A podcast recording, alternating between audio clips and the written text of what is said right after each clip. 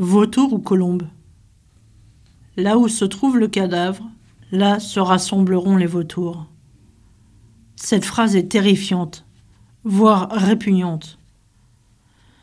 Jésus la prononce devant ses disciples peu avant son arrestation et sa crucifixion.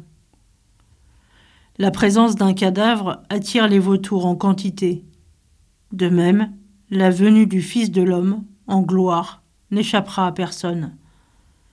Pas plus que quiconque ne pourra se soustraire au jugement qui accompagnera cette venue.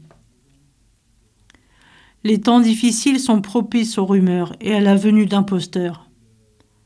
Jésus met les disciples en garde. Il les apaise et renforce leur vigilance. Seule la foi permet de discerner les signes des temps relatifs à son retour. On pourrait opposer à ces vautours qui rôdent autour des disciples, laissés seuls après la mort de Jésus, la colombe de l'Esprit Saint, oiseau qui insuffle la vie à l'homme. Le risque qui menace celui qui traverse une épreuve est de se croire abandonné.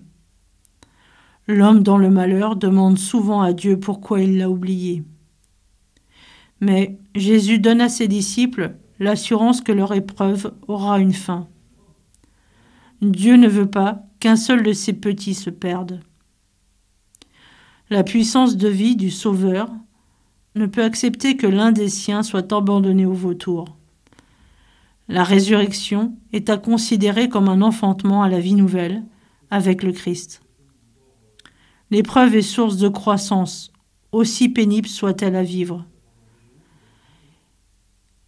Elle nous fait parfois comprendre que nous sommes plus forts et plus persévérants que nous l'aurions cru.